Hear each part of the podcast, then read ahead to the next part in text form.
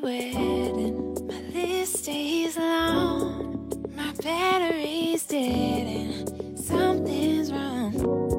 My bag's still heavy and my hands stay full. The door's still broken, so you gotta push before you pull. This is what you wanted. This is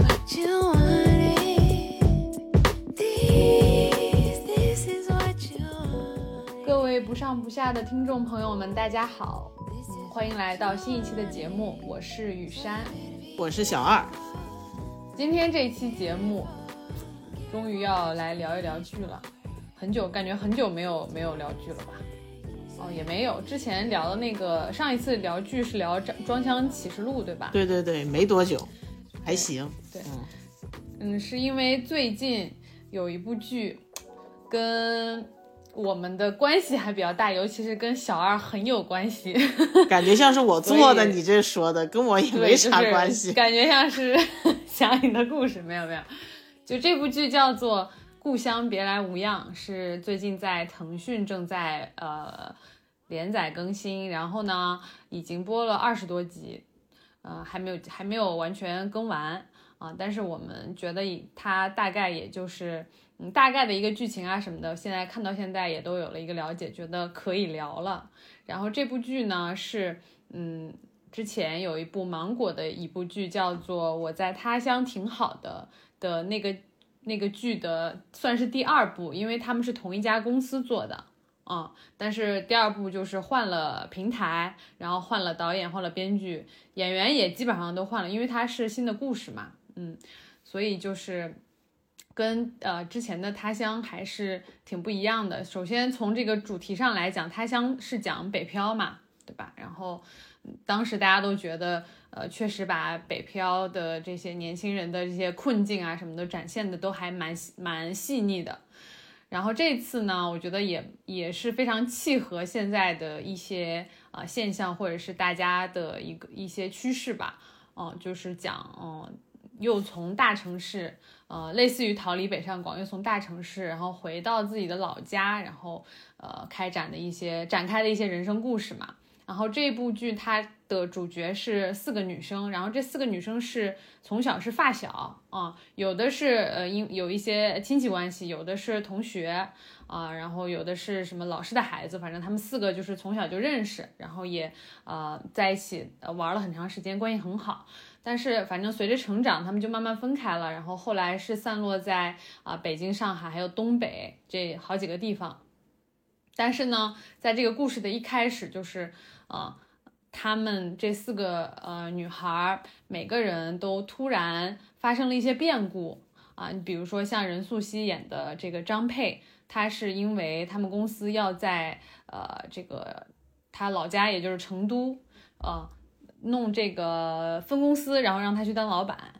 然后他就面临一个选择嘛，因为他已经准备在北京买房子了啊，他其实很不想去，但是一个呃推动他或者说让他决定回家的去做这件事情的一个原因，也是因为他的一个朋友突然跟他年纪也差不多，然后平时经常一起啊、吃饭喝酒聊天的一个关系很好的朋友突然猝死了。嗯，而而且是因为也是独自在外嘛，然后猝死的时候身边也没有人，然后他就看到这个以后，他有点受到触动，也可能也是很害怕说自己会有就是以后如果面临同样的这样的一个处境会怎么办，然后他就也接受了这个任务，就回到成都了。然后，嗯，史策演的这个狗丹丹，她是因为，嗯，她老公出轨，然后她本来是就是散心还是逃避，然后她就回到，因为她是成都人嘛，她就回到成都了。然后后来她这个老公就也也是因为一些事情，她就一直在成都，反正就没有再回去啊。然后那个，嗯，李雪琴她演的是她这个角色是呃考了一个，她是东北人，她本来他们家养鸡的，但是呢，她考了一个成都的公务员，而对且是他妈妈是道办的这种他妈妈是成都人嘛，因为所以他对小时候也在成都。嗯，对，然后嗯，他也是算是半个成都人吧，所以他因为工作的原因也到了成都。然后最后王子璇演的这个西西董佳熙，他是其实本来在北京刚毕业，对吧？研究生毕业，然后挺好的，他也是学这个戏剧的啊，做戏剧导演啊什么的，感觉他的事业机会啊什么的都还蛮好的。但是因为他母亲突然生病了啊，然后因为这个嗯事情，他就也是嗯没有办法，他他必须要也是放不下他他妈妈，然后他就回去了。然后这四个女孩呢，她是这这个整个故事的四个主角，她们因为这些变故，然后回到了成都，就重新聚在了一起。聚在了一起之后，等于说就嗯发生了一些新的故事，包括和父母有一些和解啊，包括这个朋友之间啊，和老同学之间啊，啊又有一些呃新的火花出现吧。嗯，对，有有一些故事，对爱情方面的、友情方面的，然后包括事业方面的，都有一些呃故新的际遇。对，就是整体就是这样一个故事。嗯，然后呢，我觉得我我我可以我先说一下我整体的感受吧，因为我我觉得我可能会说的比较简单一点。哦，待会儿你来 哎，他还豆瓣还没有开分呢，都已这个啊？是吗？嗯反正我我自己我看到一些呃评价啊什么的，就是有的觉得嗯。就是这个这个剧，它的剧情非常的真实，对吧？有很很有共鸣，然后有很多的话题，就是非常精准，抓到了我们现在很也是现在这些年轻人的一些遭遇和困境。也有人说就觉得，嗯，也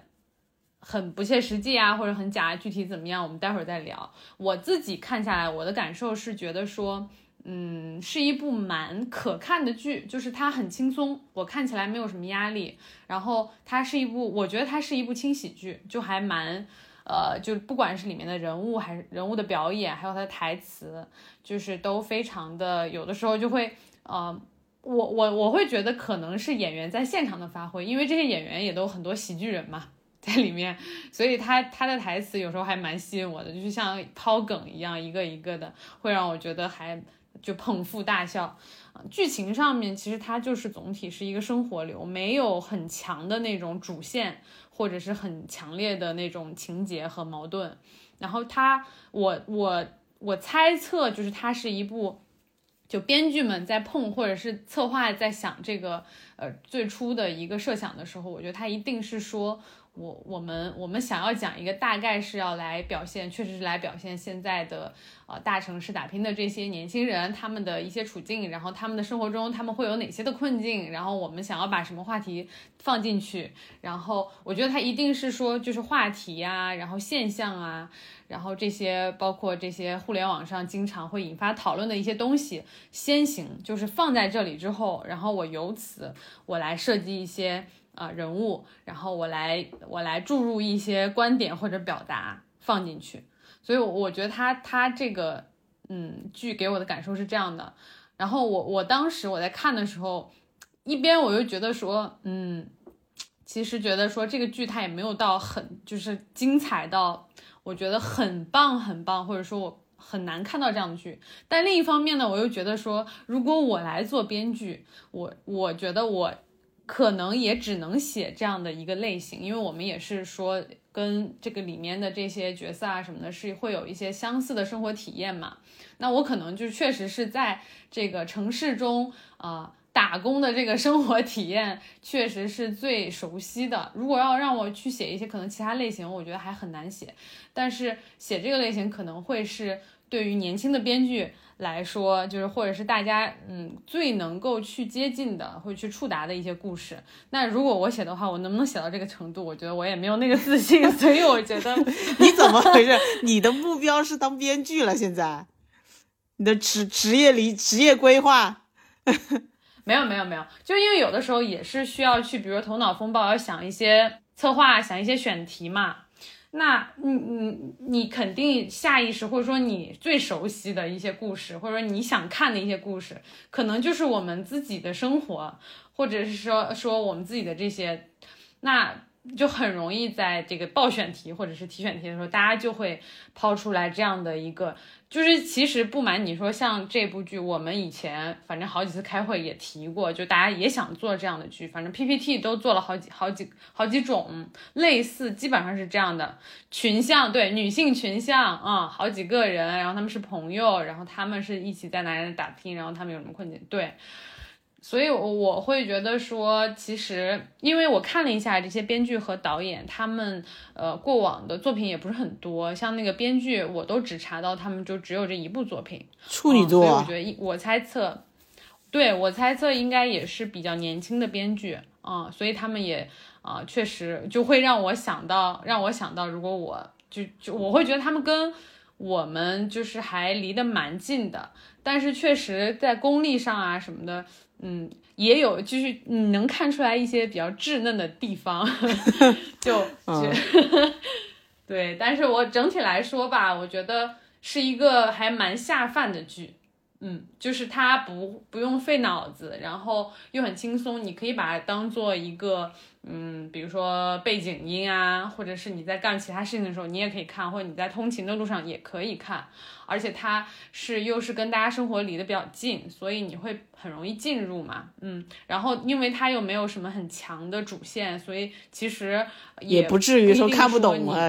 就隔一对，就是你你哪哪一块没看或者怎么样的，对对对，所以。呃，还还不错，我觉得这部剧就还还可以吧。如果打分的话，我打个七分，七点五。哎呦，这么高啊！啊，七点五高吗？今年上八分的国剧可多了，我我没有觉得它有太大的问题，就是可能怎么说，可能有的我们待会儿会聊到，会会有你吐槽的部分啊啊，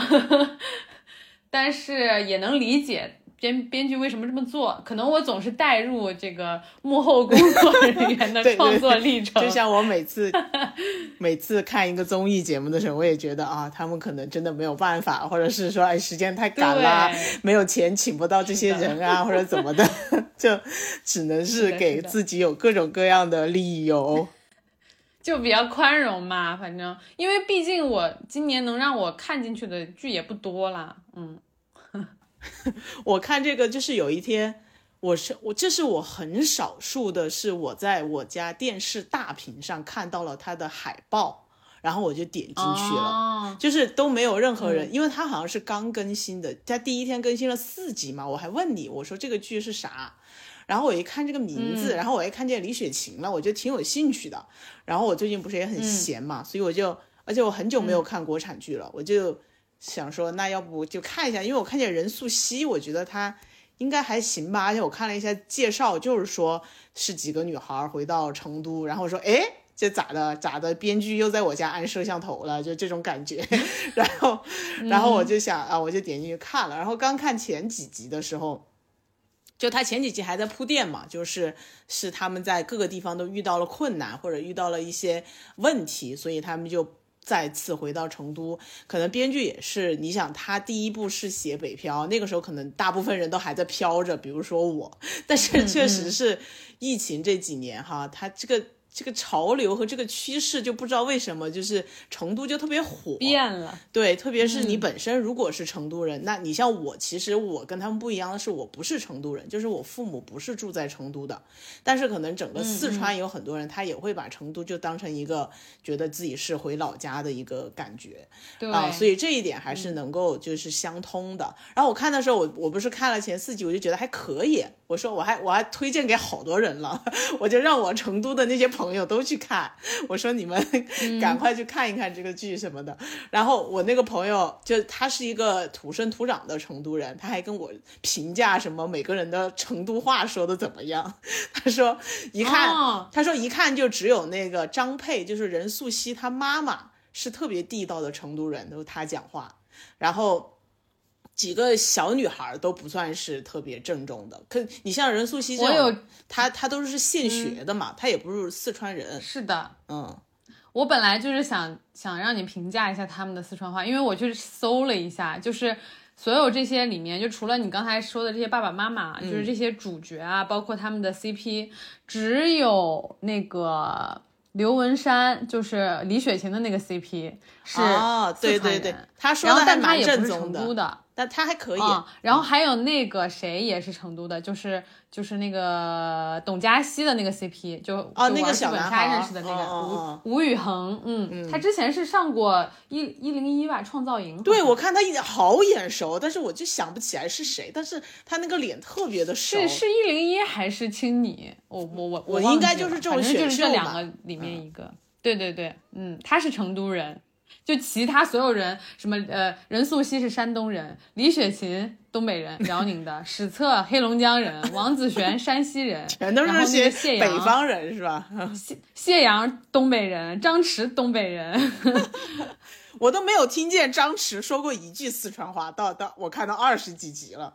就是他没有、哦是哦他没有讲。但是我这个呢，我觉得我不我不那么苛刻的去说，像像那个谁，嗯就是任素汐，她有些时候还说挺多话的，是因为她跟她父母的交谈挺多的。就一旦你跟父母说嗯话，其实是会说四川话会比较多。然后，但是你像我回嗯成都之后，其实我我很少会讲四川话。就是有时候我跟我朋友说话，就是所以我可以理解像任素汐他们朋同学之间见面，有时候还是讲普通话的。我觉得这一点我不会去批评他，因为像我回来也是，我跟我朋友有时候就是四川话、普通普通话混着说。就是有时候你想要很精确的表达，或者是你要讲一大串的话，我讲四川话是很不很不适应的。就如果只是说我去买个菜，我问一下这个东西多少钱那种，那 OK。但如果我要跟你做一个特别长时间的交流，或者我这个东西我想要表达自己的一些观你跟我点，做一期四川话版播客，就很难，我脑子里没有办法就是嗯用它来表达。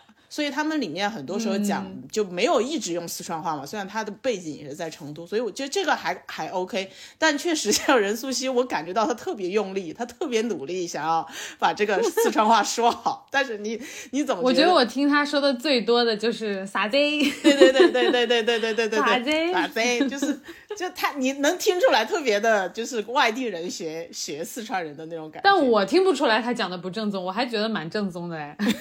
但是我们能听出来了，这个很明显。但我觉得他、哦他至、嗯他们至少努力了吧？这个还是说咱四川的演员就这么少吗？四川不是挺多演员的吗？为什么不多找几个？就这种感觉。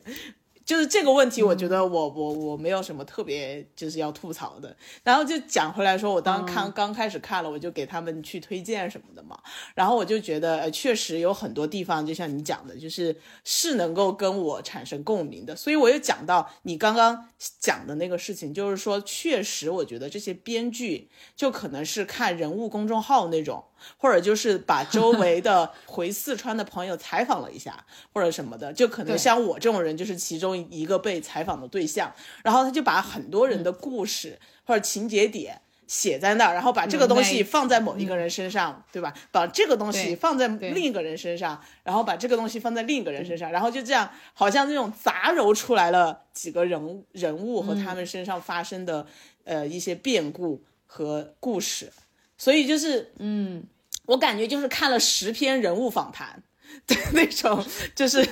公众号的那种长文章，就这个人啊、比如说他三十多岁，然后遇见了父母啊、生得癌症，他必须要回家，然后这个人可能是他被工作裁掉了，所以他要回家，然后另一个人是怎么回家之后又跟他青梅竹马又在一起了。啊，他就把这些东西给、给弄在一起，就这种感受很比较强烈。然后确实他又到后期，但是像你说的，他其实整体是一个非常非常正向的故事，就是很很很开心的一个事情，感觉上。就是他嗯并没有去。呃，就是突出很多，比如说困难呐、有些很多困难，比如说你融入成都，就比如说像张佩，他工作上遇到那些人，那些人不太努力、不太积极，或者他招不着人，那些呃他遇到的问题，其实都是比较戏谑的方式去表现的，就是很是。符合符合大家对成都的刻板印象，就是所有人都不想上班，就所有人都只想 躺着，然后每天喝茶，然后每天呃吃火锅，对吧？就感觉他对这个东西还是、呃有一种就是大家这几年对成都的松化的处理，对，也有对成都的一些刻板的印象嘛，对吧？那你说成都还有那些、呃齐天大圣来了都要打五百个电话再走的这些这些东西，然后，然后后来我就跟我朋友说让他们去看，然后他们就说可别再宣传成都了，已经够卷了，就是呢，就是就觉得现在已经是一个很卷的城市了这种感觉。然后我看到后面的时候，我就像你说的，我就完全是把它当成一个下饭，就是我每天可能在这儿吃饭的时候，我就有些地方我都要快进了。现在其实刚开始至少前十几集吧，我很少快进，但是到现在这个阶段，我就。有点很，有些人的片段我就会跳过了，我就不知道能从他们那儿看到啥。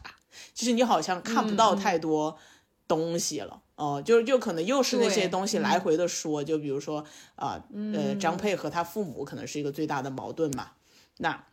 对，那那个呃，那其实像董佳熙也是和他父和他妈妈的一些矛盾比较多。但是董佳熙身上还有个问题，就是作为那种初入职场的人遇到的。很多就是很多傻事儿那种，就是在他身上还有还有那种职场的现状的那种那种呈现。哦，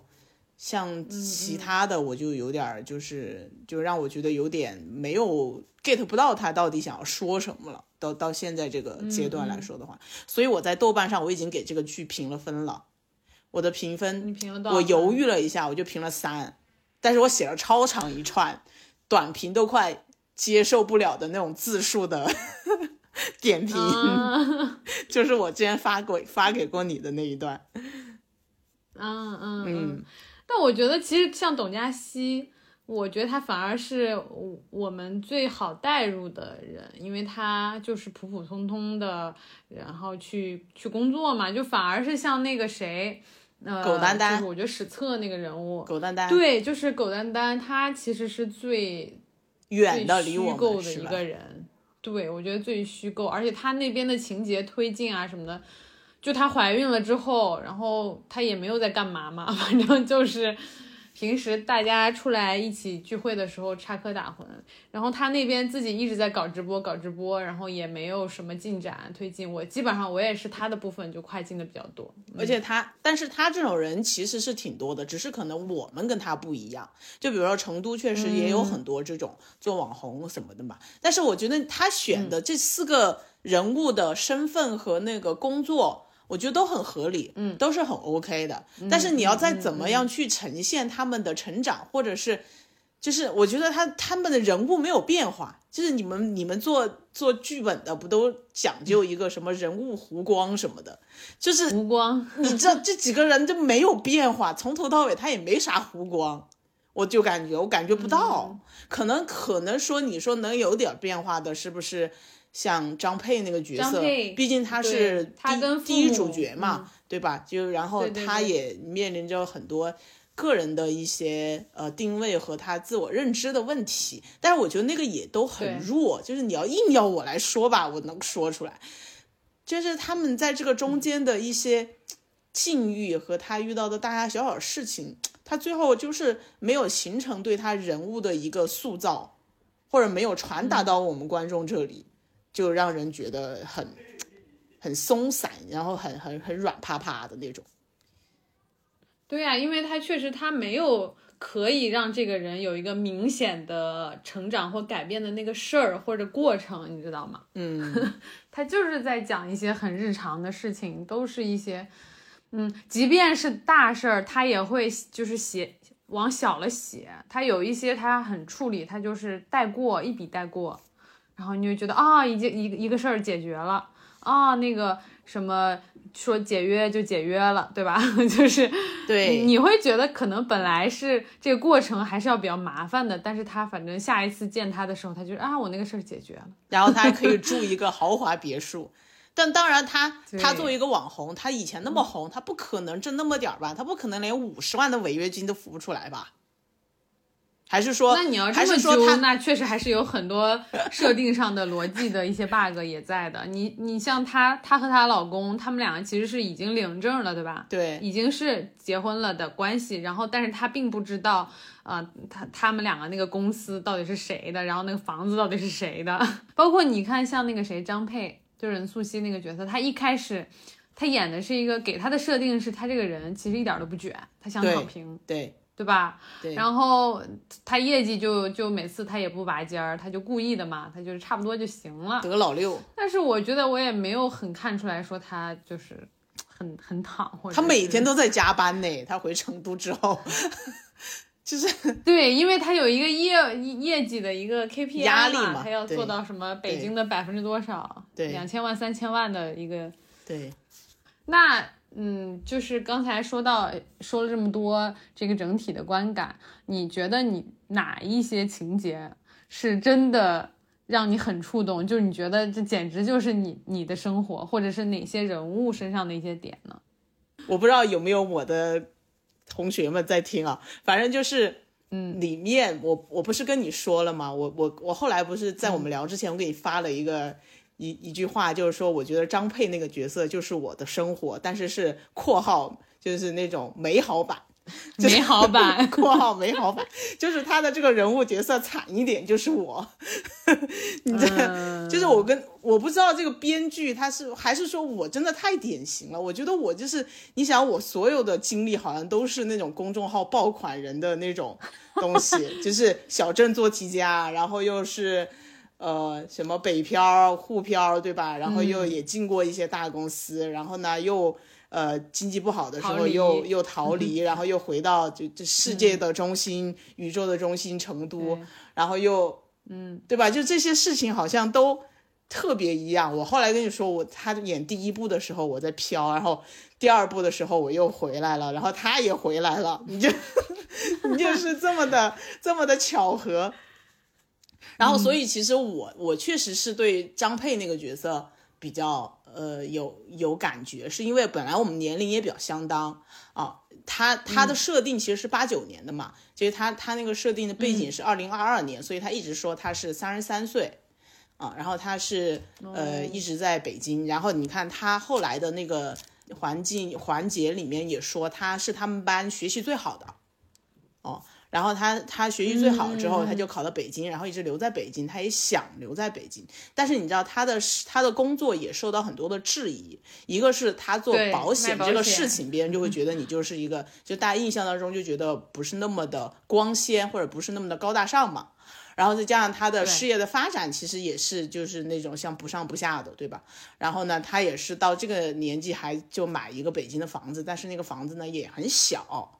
当然，他又不愿意说回北京、回回成都，是因为他就是想逃离他的父母。他说他当时为什么要出来，他就是想逃离他的父母。然后通过后面的故事又知道，他的父母就是很不尊重他，然后就很多时候就是想呃窥探他的隐私啊，也不知道他想要什么呀，就是他们的沟通是有很大的问题的。呃，但是我觉得这个也是可能是很多人共鸣的点，就是说中国式的父母，就是说高中的时候不让你谈恋爱，但你要你你一上你一长大就必须马上就是结婚生子，就那种嘛，就是他他跟谢阳的关系不就是因为说他他现在没办法接受谢阳，不是因为他原来就是被他父母嗯因为这个事情给就是打了他，或者对对对他不尊重嘛，所以他一直就对这个事情耿耿于怀。然后这个呢是，我有我也有相似的经历，但是哦，就是就是以前你也你也因为早恋被拆散了是吗？我没有被拆散，但是你知道那种时候总有一些懵懂嘛，或者是一些比较嗯暧昧的情绪，但是你又知道，因为我就是我那个上高中学习也很好，所以就嗯不管是自己还是父母都会觉得，因为我没有真真正的跟人家谈恋爱，但是。父母嗯也会也没有直接就说要打你一巴掌或者是怎么样，但是大家心里总有那个事儿，就是这个事情是不对的。你现在不能因为任何事情去影响你高考这一件事情。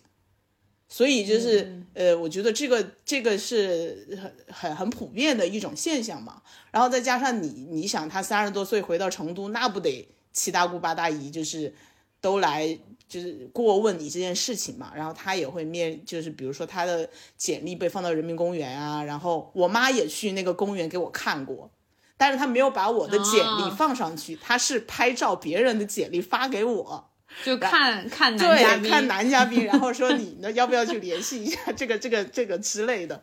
就是这一点，其实我觉得也是很相通的。但是我觉得这个也不仅仅是我个例的故事，这个是很多人可能都能够去共鸣的一个部分嘛。但是我觉得他还是，我觉得他的父母跟他之间的沟通还是有效的。就是很多时候我跟我父母的沟通更会更加的困难一些啊，或者他们因为因为毕竟他的设定是他父母也是成都的，就是成都的这个地方和四川的其他地方区别很大的，你知道吧？就是说就是说人家就是说四川就只有成都这一个地太大，然后吸收掉周围周围所有的资源和一些呃光彩。啊，所以其实作为成都的本地人和你说非成都的四川人，区别还是会更大一些。可能也是因为我父母生活的环境会更小之类的，他的这种呃见过的世面、知道的东西，并没有像说张佩他的父母这么的大哦，跟我有有百分之五十是能够契合上的。所以我在看他的时候，也是挺挺挺有感触，嗯，有共鸣，嗯。不然我可能现在就已经不看了。对，我觉得他他他那一部分也很吸引我的原因是说，嗯，就是他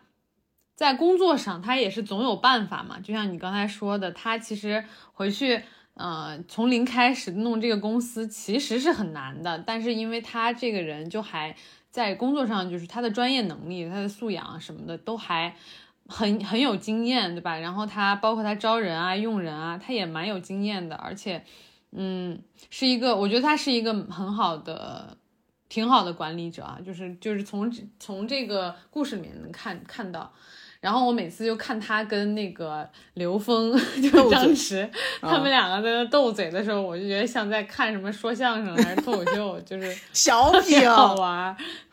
好像在看一年一度喜剧大赛。对，就他俩接话的那个节奏就很密，就是你一句我一句，你一句我一句，然后绝对不让话掉地上，而且就是一个人每一个人都要比前一个人说的那个前一句更精彩，我觉得就很喜欢看他们两个斗嘴。然后他跟他爸妈，嗯，我觉得他是有几场几场戏就还蛮做的蛮重的嘛，就是他一刚开始一回去的时候，嗯，他觉得，嗯，他看他，呃。嗯，他妈的那个什么电动牙刷已经用很久了，然后没有换。然后他看他爸，嗯，他妈的那个记账本儿，然后每天那个菜几毛钱，什么什么几毛钱什么的，他可能会觉得说，哦，好像很久没有关心过爸妈，然后，嗯，就是没有跟他们没有关注他们的生活嘛。然后当时他又哭了一场，然后，对对对，那个时候我觉得确实还是有一点触动。然后包括他。呃，后面之后就是他爸妈说，其实就像你说的，他们两个他们之间的沟通是有效沟通的一个原因，就在于说，他当他爸妈呃理解了，就是听到了他的真实的想法，或者是看到了呃他就是在做什么，或者说他想干嘛的时候，他们会真的是会去反思，因为他们其实确实以前也。没觉得自己做错了嘛？就觉得，而且会觉得说，哎呦，都十十多年前的事儿了，你还跟他小孩的事儿有啥呀？对，对，但是他就说了，他说我就是过不去啊，什么什么的。他这么一说了之后，他爸妈确实是会去反思这个事情。我觉得这是嗯，他们之间这个沟通确实有效的一个原因啊，就感觉还是大家都是能讲得进道理、听得进去话的人啊。嗯，对 对，然后。这可能就是现实当中也比较难。嗯，对对对，他就是说嘛，他说小时候看我的那个信，偷看我的日记，对吧？然后现在大了还要那个看他的快递，嗯啊，开我的快递，然后也没有一些就是距离感、边界感啊，上厕所的时候突然进来啊什么的。但是其实这些我我倒是没有太大的一个感触，因为以前确实也没有发，我爸妈跟我爸妈也没有发生过这样的事情。他我爸妈可能。也可能他偷看了，但是没有被我知道，不知道 就藏得很深啊，所以就觉得还好。但是他后面，他包括他跟这个就是爸妈以前对他这个做的这个工作不不理解嘛，说以为是一个卖保险的，后来看到说哦，他孩子做的这个事情确实是有意义的，然后帮到了他们周围认识的人，然后别人帮到他那个同学他们的朋友说，嗯，对。然后就是我觉得这个做的还还还可以，就是反正虽然说有一点老套，但是他每次也可能是因为任素汐确实也演的很好，然后他的爸妈也演的蛮好的，就每次这种亲情戏码的时候，也是还是会感动到我。对亲情戏这块儿，对对，对基本对亲情戏确实是他们处他这个剧里处理的比较好的部分了。你像那个呃丁老师和那个董佳熙，他俩也、嗯那个就是他们母女之间的那种那种比较纠结的感觉也，也还是不错的。对，而且我觉得其实他这个丁老师这个角色也也还蛮真实的，就是我我也会找到一些生活中的一些对应的一些人，就是我们以前也是有那种就就是爸妈是或者是这个妈妈师她就是同。对，那就是对自己的孩子是最严厉的。对一般这种啊，就是你觉得这个啊，如果说你你你妈是你们班主任或者是你老师，你其实你觉得你会享受到特权吗？不会，根本享受我觉得不他们到可惨了永远都是最惨的。对，对，所以我觉得这个角色也还蛮，因为他他这个老师跟对其他的那几个孩子，当然以前上学的时候也蛮严厉的，但是后来就长大了，你看跟他们的交流啊什么，就是很亲。但很，但是他跟他自己女儿，就虽然女儿已经长大了，他也永远还是那种，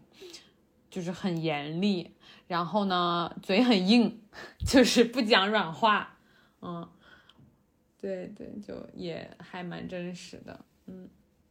哎，你说像这个董佳希，嗯，他不是回成都，他因为他的这个工作，我觉得跟我们以前性质也有点接近吧，就是算是影视行业嘛，对吧？他回到了这个成都，然后去找工作了以后，他比我们的范围还要，他比我们的范围还要小，还要小，他是做嗯，话剧的，你想想看，他是做舞台那种话剧的。我我现在能想到就是他去一些剧场，成成都也有一些，比如说像做演出的一些地方嘛，公立的或者是国家的一些单位，或者他就只能去一些。像我的话，我啊，我觉得最不济我还能去一个 MCN 公司帮人拍短视频之类的。嗯嗯哦嗯，，或者是干对，所以他当时应聘的时候，别人也说，你要是会会点技术，对吧？是个技术工种，比如说什么灯光啊、道具啊、什么这种美术啊、拍摄啊什么的，可能都会，呃人家人家就说可能会更好一些嘛。然后，所以他后来给他安排一个，就是去剧本杀呃、那个剧本杀馆，我觉得也挺妙的，因为因为之前确实就是影视寒冬的时候，很多编剧都就是转去写剧本杀的剧本了。赶快就进入我最想最想进入的这个环节，吐槽环节。虽然我刚前面说觉得没有什么大的问题啊，但是小问题还是也不是说小问题吧，就是可以吐槽的东西还是很多的。然后，那你你先来嘛，就是你觉得这个这个剧它是你的生活的美好版，所以我觉得你肯定是觉得在那些过于美好的地方 有一些意见，对吧？我我先我先给大家念一下我写的豆瓣评论怎么样？好好好，看到现在，就是我大概看到二十集的时候去写的。我嗯看到现在，从刚开始觉得这剧挺成都、挺现实，到现在渐渐出现了国产剧的一些悬浮气质。别的不说，就说这四个女孩的四个男友，其中三个都长得几乎一模一样。就是说，咱们选角团队的审美就这么单一吗？然后，然后接下来还有哈，嗯，给李雪琴安排了一个像 idol 的小鲜肉，而且感情进展十分生硬，这是要给屏幕前的女孩造梦呢？咱也不是艳女，雪琴也可以谈恋爱，但是更实际的对象是不是更加符合这剧的利益？然后下一段还有哈，一个成都的三十三岁男子，就是谢阳啊，事业有成，嗯长相帅气，打扮得体，性格温和，待人有礼貌，有房有车，还喜欢户外运动。这样的男的嗯在成都单身的概率百分之一都不到，而他还想着十几年前有过暧昧情绪的同学，一回来就对人各种献殷勤，甚至这之前十几年连微信都没有加，朋友圈都看不到。就我回成都看到我高中同学的情况来看，但凡是个男的，孩子都会打酱油了。谢阳这个角色如果是个离婚的人设，这个设定大概会合理一百倍。嗯，主创是觉得中国观众现在就还是这么感情洁癖，一个人就必须为另一个人守身如玉，他们俩才配拥有美好的感情吗？然后下一段还有一个，是就是造成了一种假象，就是回到就成都遍地好男人，还有一段，一个小鲜肉的弟弟，因为几岁的时候被一个大姐姐照顾了，就一直念念不忘。嗯，十几年回来之后，一下就把他认出来了，而且无怨无悔的照顾他，就算要当人家后爸也无所谓。后面应该也要展开一段轰轰烈烈的姐弟恋。这个时候，因为他们的感情还没有特别的展开嘛，然后我就写的这个，然后我就说，呃，那个时候董佳熙的男朋友还没有出现，或者就是出现了一下，但是还没有写他们是怎么认识的呀什么的。然后我就写了这三个，然后我就说，从这几对来看，就是咱们就是想拍四个偶像剧，是不是？给我气的呀！那天我就疯狂写，我就 我就写写了洋洋洒洒在豆瓣上写评论。啊，我觉得如果把谢阳改成一个离婚了的，确实确实还挺好的。对呀、就是因为 他他肯定对他也是念念不忘的，你初恋嘛。对，虽然你们没有在一起，嗯但是你中间肯定这么多年你也会遇到别的人，对吧？而且你都不确定他会不会回来，你们连微信都没有。对就是你中间可能遇到了不同的人，然后你你可能也是有谈恋爱了，有结婚了，然后你现在哎你你其实你的感情也不顺利，然后你就发现哎你的初恋回来了，但是这个时候你也是经历过一些感情一些事情的时候，那你们俩再在一起也很合理呀，也很美好呀。你说的那三个小鲜肉长得差不多是就是除了谢阳的那三个是吧？对呀、我后来才发现演那个，我就说我怎么一看狗丹丹那个小男友就那么的顺眼熟，他是演人世间的那个楠楠啊。哦，周周哎周哎，他是吗？他是演周楠对，然后那个周雪呃李雪琴的那个小男友是演那个开端嘛，对吧？那个猫、啊，这个我知道，那个嗯猫的那个什么，然后呢那救个猫的那个那个董佳熙嗯的男友，你刚又说他是参加过一零一还是啥的，我就想我看他也挺眼熟，这三个人不都 一样吗？你不觉得实他们长得，我觉得长得是不一样的啦，但是型儿都是嗯从一样他们的呀这个，你说你说类型一样，对，吧就是瘦瘦帅帅小小那种的。小对小的是都挺小的，但是其实长相还是很不一样的。而且我觉得，呃，他们可能就是从这个演技啊，或者是各方面经验上面，确实是都是新人，都比较比较，可能接这个戏啊什么的，找他们也比较好找吧。就是就咋说呢？我我我不知道我这段说出来会不会被骂，但是我觉得无所谓。我就觉得为什么要给李雪琴找一个这么帅的？李雪琴自己在里面演的，她自己都不信，就是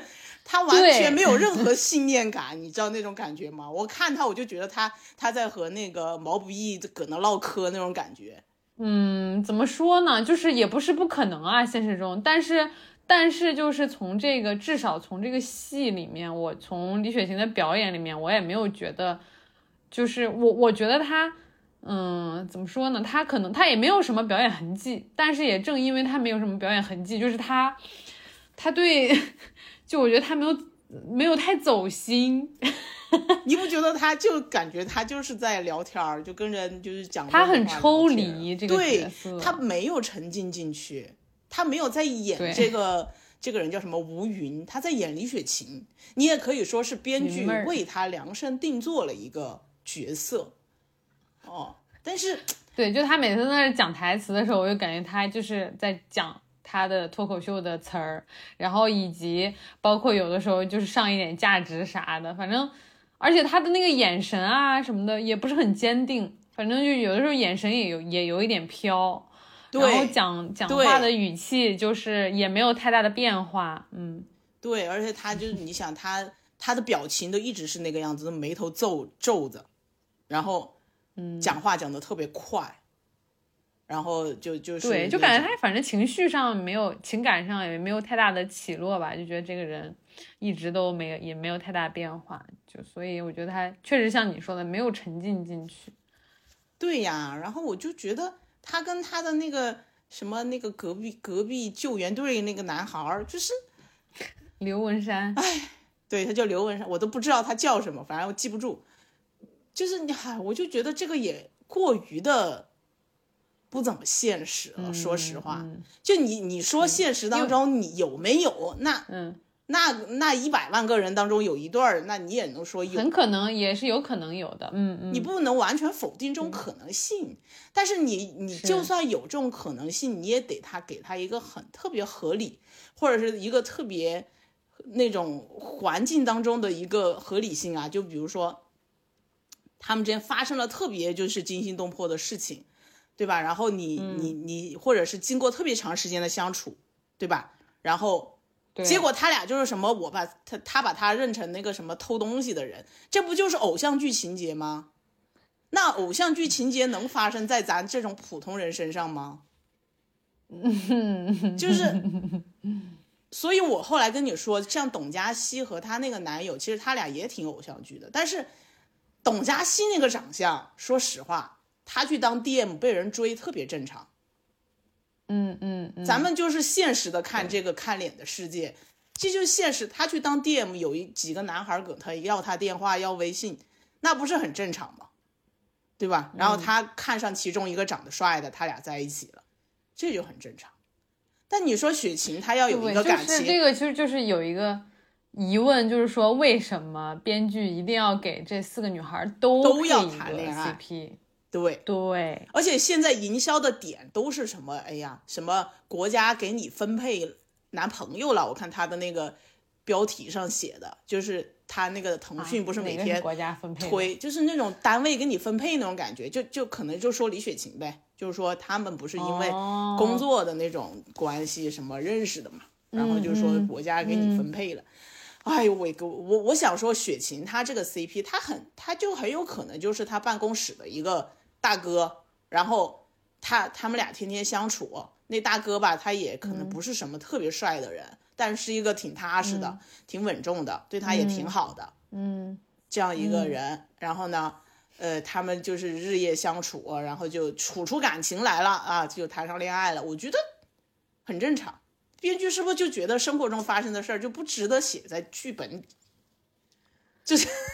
咋说呢？就可能还是腾讯的受众吧，就是他们可能在最开始搞这个的时候，他要考虑到这个平台的受众，嗯，就是年轻女性，对吧？但是你想，张佩那一段就演偶像剧呀，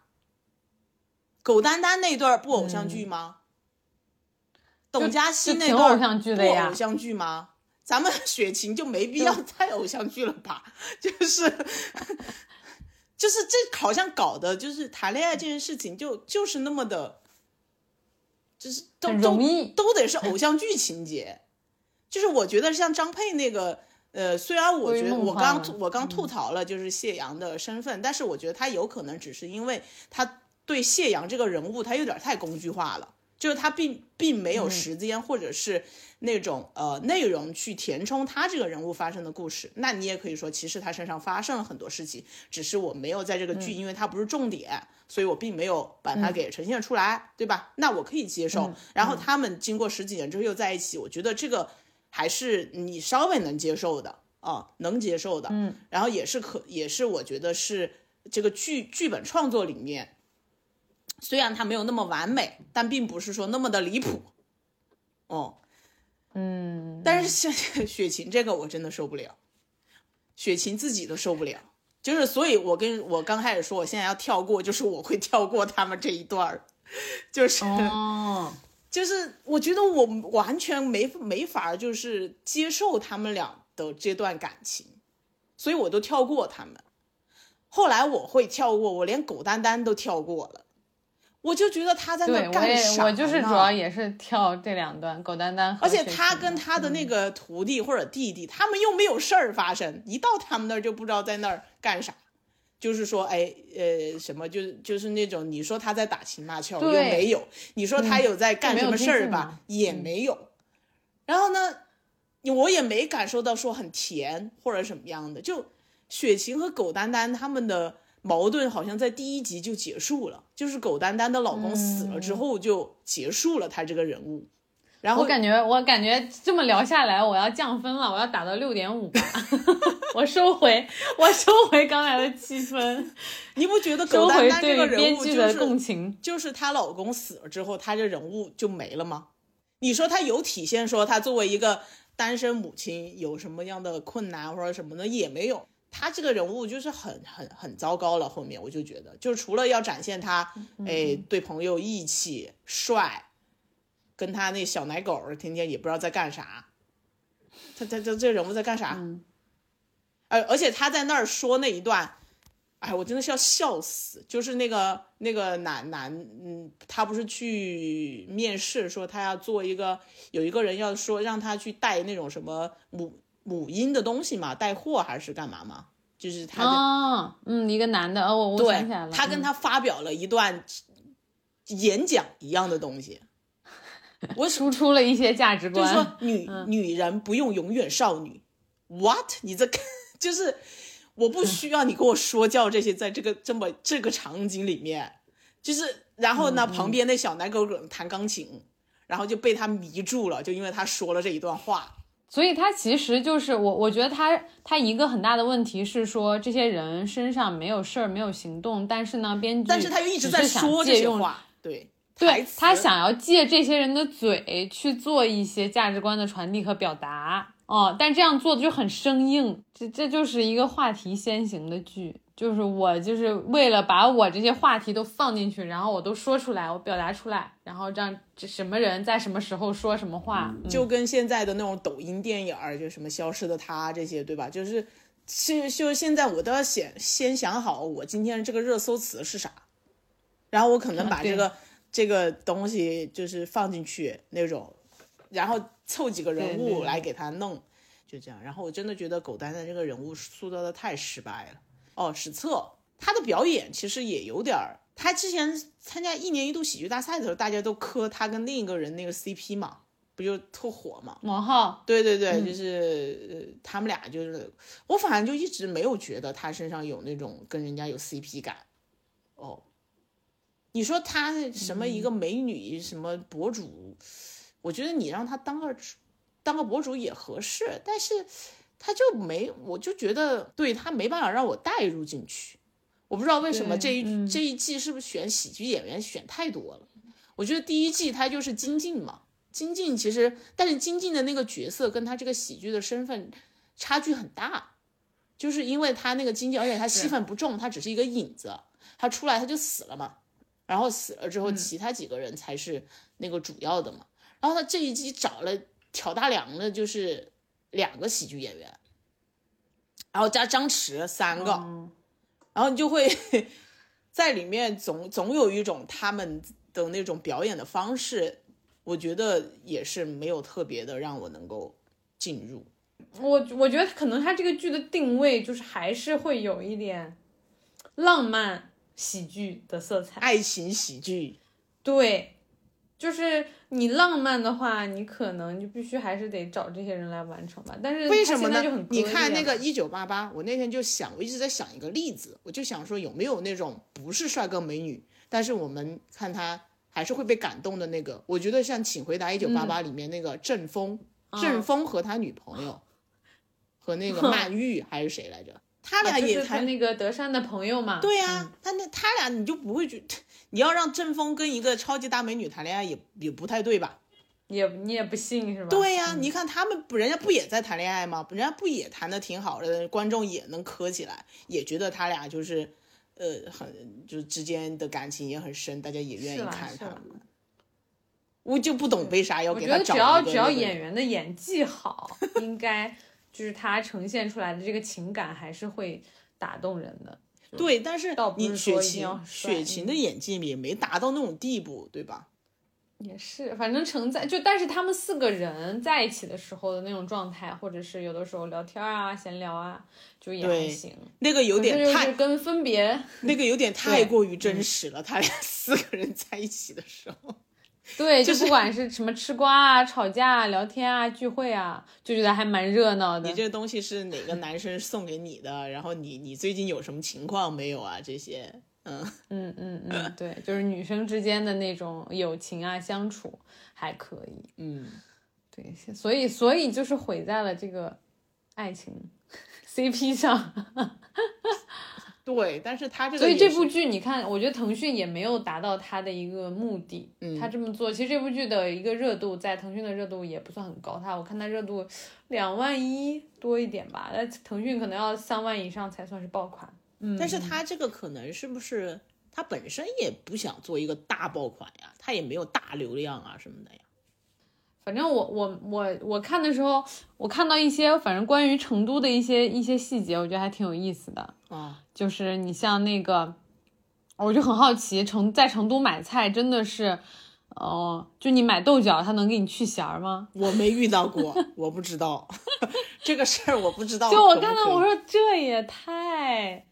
可能你是不是要求他，他倒是也可能。但他们住在比较中间的位置，就是二环那个附近嘛，那个确实是老成都。我不知道是不是因为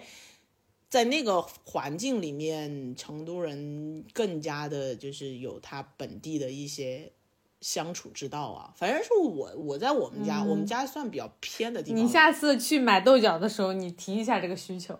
我也不想在那等他给我弄啊，我自己回家弄就行了。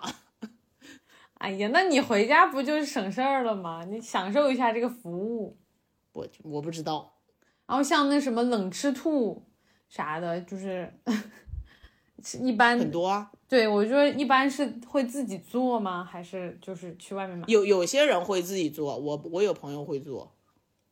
哦，就是是一个非有些他就会常做。喜闻乐见的，大家都会吃的一个东西，是吧？对，冷吃兔、冷吃牛肉，你也可以上街买啊，到处都是。我一般不做，但是他们有些会做，会在在家里自己卤菜，嗯就是卤卤那种鸡爪啊、什么鸡翅、嗯藕片这种乱七八糟的，然后也也会做很多呃冷吃牛肉、嗯，冷吃兔、辣子鸡这些都可以做。嗯，因为我看他其实第一第一集第一幕就是，诶是第一幕嘛？反正就是那个菜市场嘛，就感觉很有烟火气，展现了一下很有烟火气的成都。对，那那个确实就是你如果去，嗯，特别是就是我说那种二环呀，像玉林啊，然后像就是这这种社区里面，大家的线下，我觉得我我觉得成都的线下还是非常活跃的。嗯，就比如说我我到成都之后，我线上购物的频率减少了特别多，而且我我也有意在降低自己，比如说像呃逛淘宝啊，或者是呃点外卖这种频率，我都是下降了很多很多很多。就比如说周围的超市，其实我有时候东西也挺便宜的，就直接去买了。什么纸巾啊，以前不都上淘宝买嘛，然后咖啡这些也都有。然后像像你说你点外卖，有时候你上楼下就是一排的那种小小餐店，什么各种都有，什么面呀、麻辣烫啊、冒菜呀，呃。什么东西都有，基本上就你下去吃就行了，你也没必要说我非得要点个外卖啥的，你点外卖还等半天呢，还贵，还有那个配送费还不环保，是吧？所以就是这种线下的这种东西，我就觉得看看这个里面的成都的生活啊，就是市井的这些生活，我觉得还是呃感受蛮好的，所以。所以这就是为什么他们会选成都来写它作为一个返乡的一个这样的一个背景和环境。如果它这个地方就是因为成都本身对于很多非成都人或者是呃或者是非就是北上广非成都的其他的二三线城市的人来说，成都就是很有吸引力的一个地方哦。对就大家本来对这个地方就会。呃，很有一个好向往向往和一个很好的印象嘛，然后总会觉得说我去，嗯我要是去到成都，我就会过上很舒服的啊、日子和或者日生活。嗯 对，所以我觉得他选择你嗯把这个故故事的背景放在成都，也是一个蛮好的，就是大家普遍就因为他本像我们一开始说他。我我要把这个返乡，我要把故乡做成一个能够令人向往的一一个地方，然后我要选的这个地方，就是它确实本身也要能够让令人向往。你说如果这个故乡是，当然我们不去举举具体的其他例子啊，可能是一些平时就是没有什么存在感，或者是比较落后的一些地方，可能它就是另外的故事了嘛。但基于这个整体都是一个很正向的，然后很比较美好的这样的一个故事，所以选在成都就还挺合适。因为成都比较火呀，就很，就而且大家都对它就是有它有很多标签，但是而且它也有就是最近人口流入，你说全国能有几个人口流入的城市，就成都也是就吸引很多年轻人来嘛，嗯，然后他们的背景又是他们本身就是成都人，人人家都觉得现在觉得你成都人，你干嘛还要往外走那种感觉。那我们就接着刚才我们就说说到这个。嗯，故乡嘛，因为整个这个主题它就是来来讲，呃，回到家，回到老家，回到故乡的可能会发生的呃故事，其实就是会有一个，我们刚才说这整个剧它都是一个比较正向，它是一个很美好的故事，所以我就会想到就是这种，姑且叫它就是故乡叙事。就可能也确实跟大家现在的一些心境啊、心情啊，或者是一些趋势可能有关。就是大家会觉得说，哦，我在大城市打拼很辛苦很累，然后我卷不动了。那我我觉得老家就是给我托底的，爸妈就是我最后的那个，对吧？就是我的备备备选方案。我我实在不行，我混不下去了，我就回家。我实在不行，我就回家。我回家，我一定就会，嗯。生活的会轻松一点，然后会呃整个的这个困境啊，或者是局面啊，一定会有所改善，就是可能是现在比较多的一种叙事，嗯，但是其实当然我们也看到一些，就是回家了之后，然后又觉得好像融入不进去啊，或找不到位置啊，或者是。嗯，并没有觉得像自己想象的那么的顺利，然后最终又跑出来，又继续去到大城市工作，这样的呃文章啊、帖子啊，或者是那个是案例，我们也有看到过，所以就是我们就想来聊一下这个，觉就是到底啊，这个故乡或者说这个老家啊，到底能不能是作为一个托底方案？就是在大城市混不下去了，回家就真的会变好吗？啊，你怎么觉得？怎么来看这个问题呢？那要取决你家在哪，以及你家里是什么条件。我我觉得这个就咋说呢？就是我我后来还经常就是咋说，我跟人家讨论的时候也会觉得说，那你家要不是四川人，你去哪？你回东北吗？你家是东北的，你回东北吗？嗯。那那你你你家是对吧？贵州的，你回贵阳吗？就是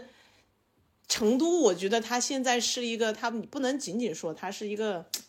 家，就是我们之前聊的那种，就是说你在一线买不了房，你是不是就上二线买？嗯，就它它是一个次一点的退路，或者就是你你能不能够多一种选择那种感觉？但我觉得可能就是说对我来说，我可能觉得我不想在北京、上海待了。嗯。我可以选择说，我很理所当然的会选择成都，是，而且是所有人都能理解的选择。那你说你一个东北人，你在北京、上海不能待了，你去成都，人家可能问你半天，对吧？你为什么要要来这儿？我我有同事就是这样的，他他们就是因为他他们是东北人，然后呢，但是他他也在北京、上海待过，但是因为上海像广州啊，之前他们也在深圳，说房子太贵了。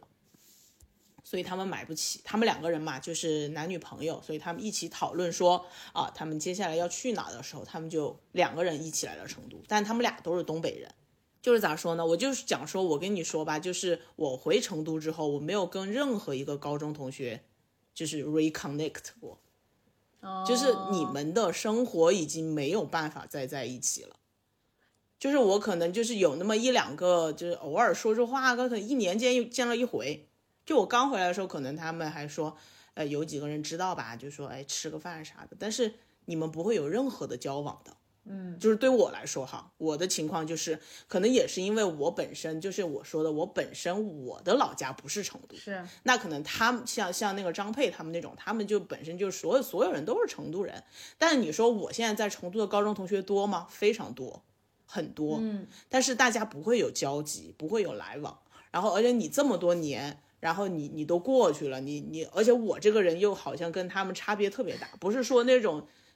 硬件上的差别，啊嗯是软件上的差别，就不同频吧，你的就还是很难同频。嗯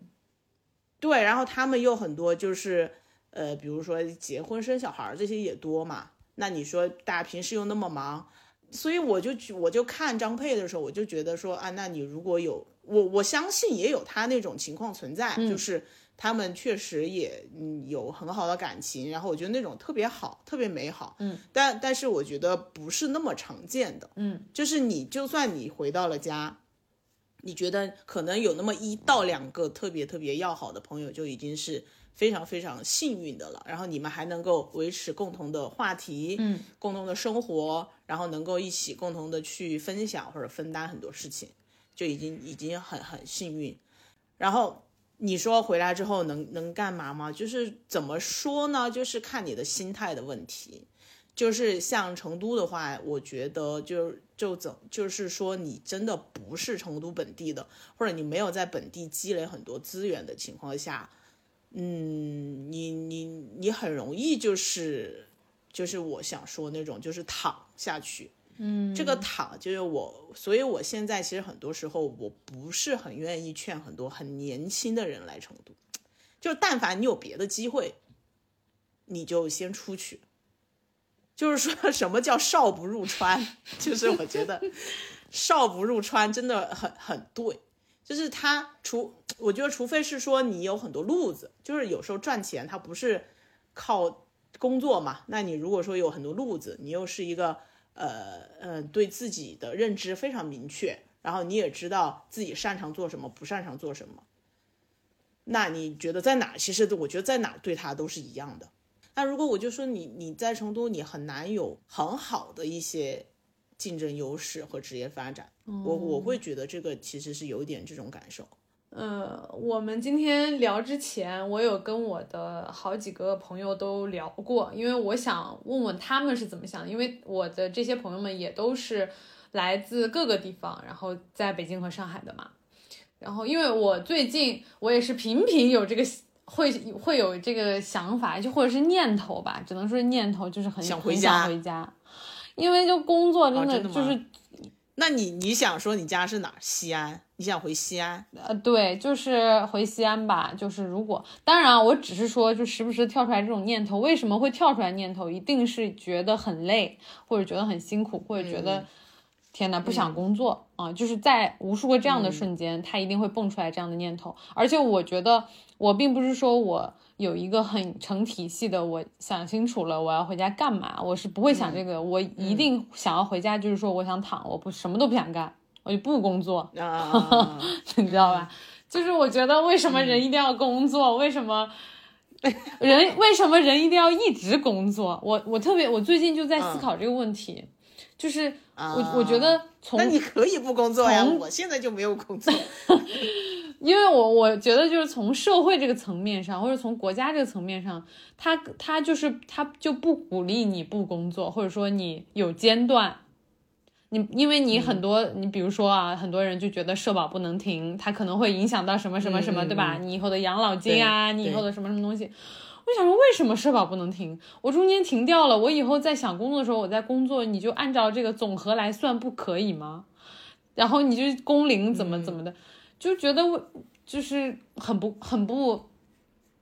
很不合理，我就总在想这个问题啊。然后我我去采访了我的一些朋友们，我就是很简单的，我就问他，我说，假如你回家，你会比现在过得开心吗？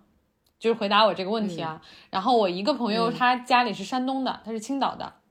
他就是很直接，他觉得应该会开心。然后他是现在在上海嘛，然后他给我列了好几条原因，他一个是觉得说，嗯。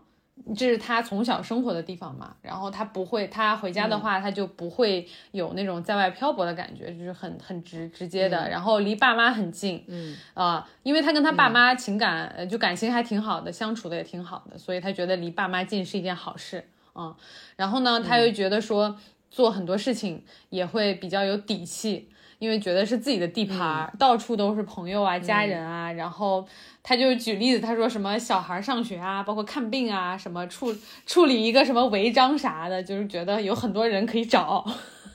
就是办事儿很方便，这些资源都可以用起来。然后嗯嗯，对嗯他就会觉得回家的话就会开心，然后经常就是说他在上海，啊、会有这个念头想回家的时候，就是在上海看病的时候，他也觉得说看病真的很很难，要排很久嘛。但是，嗯，除了他，我一共问了有 我在成都看病也排很久啊。啊，真的吗？啊，好吧，我问了有四，就是四个朋友吧，嗯，然后他是唯一一个就是很比较笃定的说我会很开心啊，就是就是嗯嗯，他然后其他几个人都会就是没有那么笃定，甚至是觉得不会开心。然后有一个朋朋友是跟我是一个地方的嘛，然后他就说他不想回家，他觉得回家不会比现在过得好，他回家只会面临更加复杂的人际关系。他说：“那你与其、你觉得他现在在北京嘛？”他说：“嗯嗯，你要是觉得说我我要是觉得在北京我我生活的不开心，我与其回家，我不如换个城市，就是我可以去其他的城市，但我不要回家，我就换一个我喜欢的、嗯或者是宜居的城市。对他他就很笃嗯定。然后还有一个朋友，他是河南的。嗯，他就觉得说要看，就是看他，他觉得开不开心，最主要看在河南能找到一个什么样的工作啊。他觉得要是找一个比较好的工作就行。那我就问他什么是在河南比较好的工作，然后他就说要考公。也他没有说那么具体，但他说就说薪资要比当地的平均水平还要高个百分之三十到五十，他非常的具体。啊，对，他说要达到这个然后不加班，所以他肯定仔细想过这个问题。对，他说不加班，然后要比较多的自由支配的时间，就是只要符合，如果他能在回家找到一个这样的工作，他觉得他就会，就是这回这个家就很值。然后，但是我觉得最嗯最启发我的还是我那个嗯有一个浙江的朋友吧，嗯，他其实之前也有很长一有一段时期，我感觉他是想回家的，他有认真的在考虑这个事情，但他这一段时间他好像突然想、想开了，想通了，他觉得他又不要回去了，原因是什么呢？他觉得说。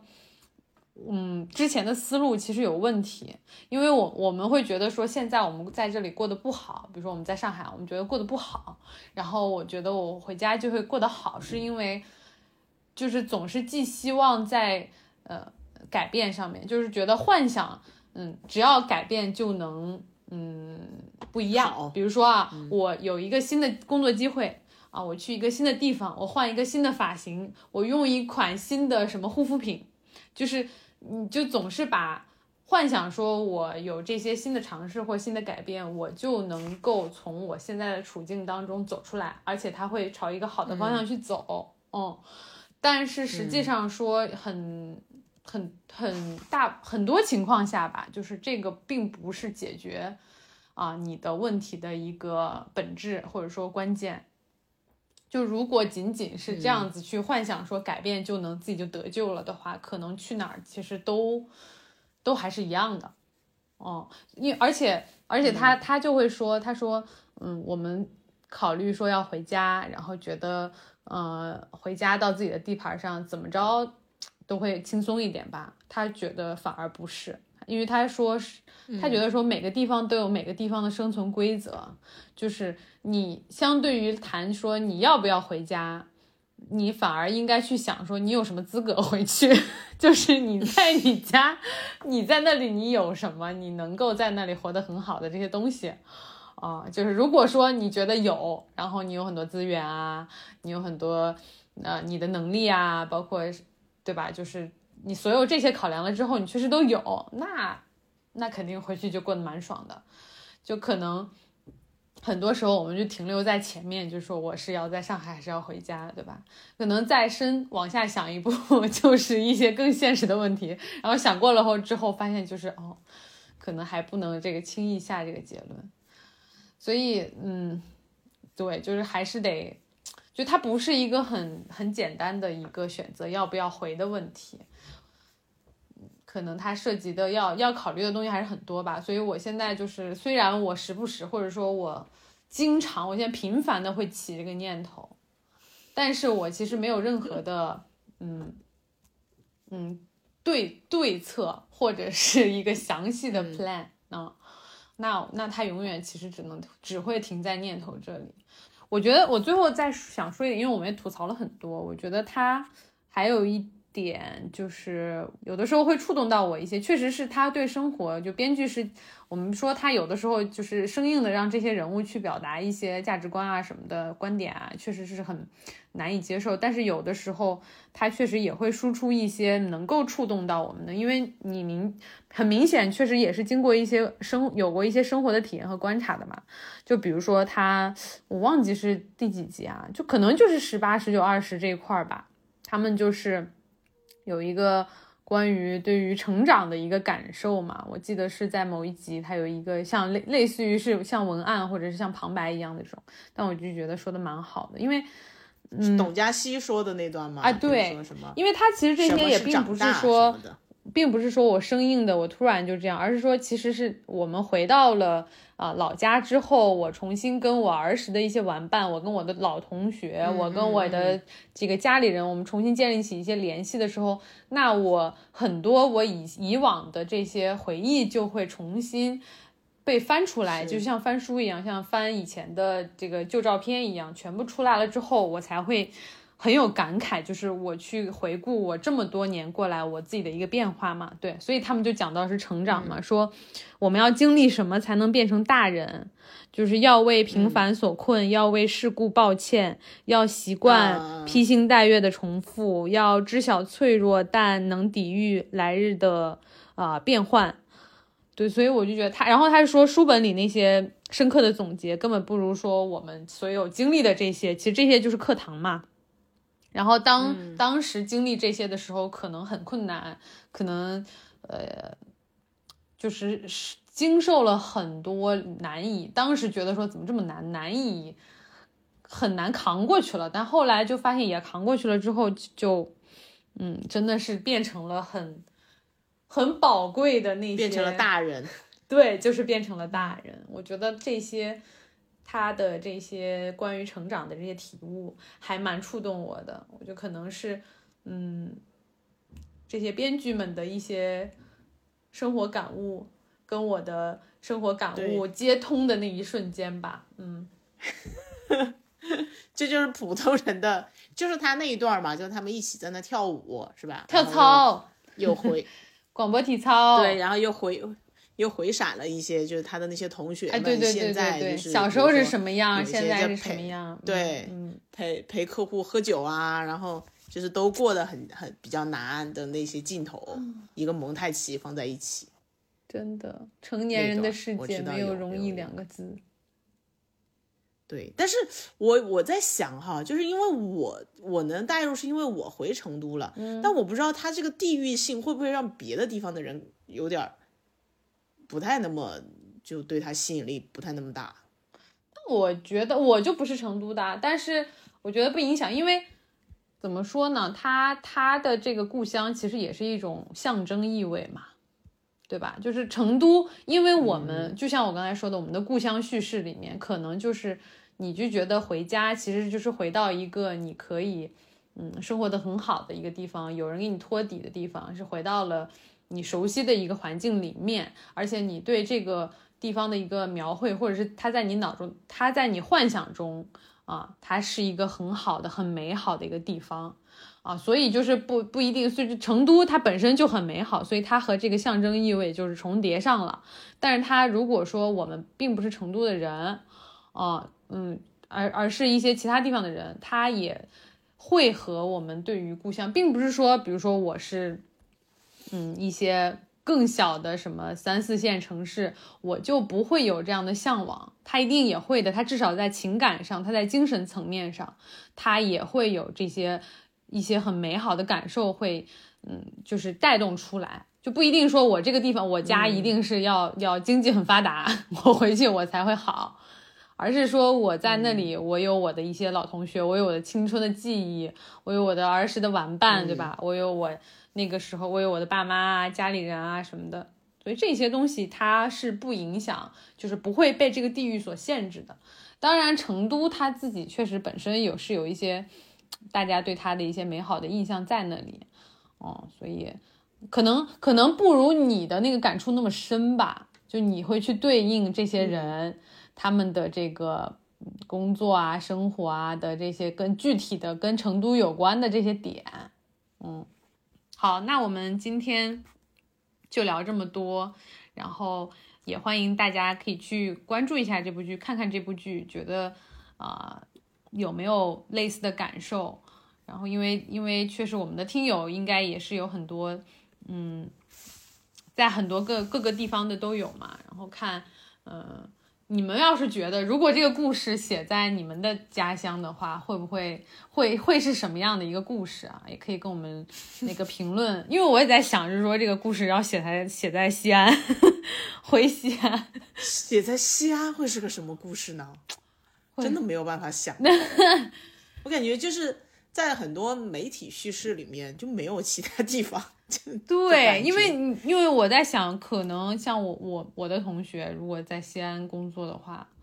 可能就公务员比较多吧，公务员、老师、老师编制，嗯，那是另一个故事了。嗯，好，那我们今天就聊到这里，我们下一期节目再见，拜拜。拜拜。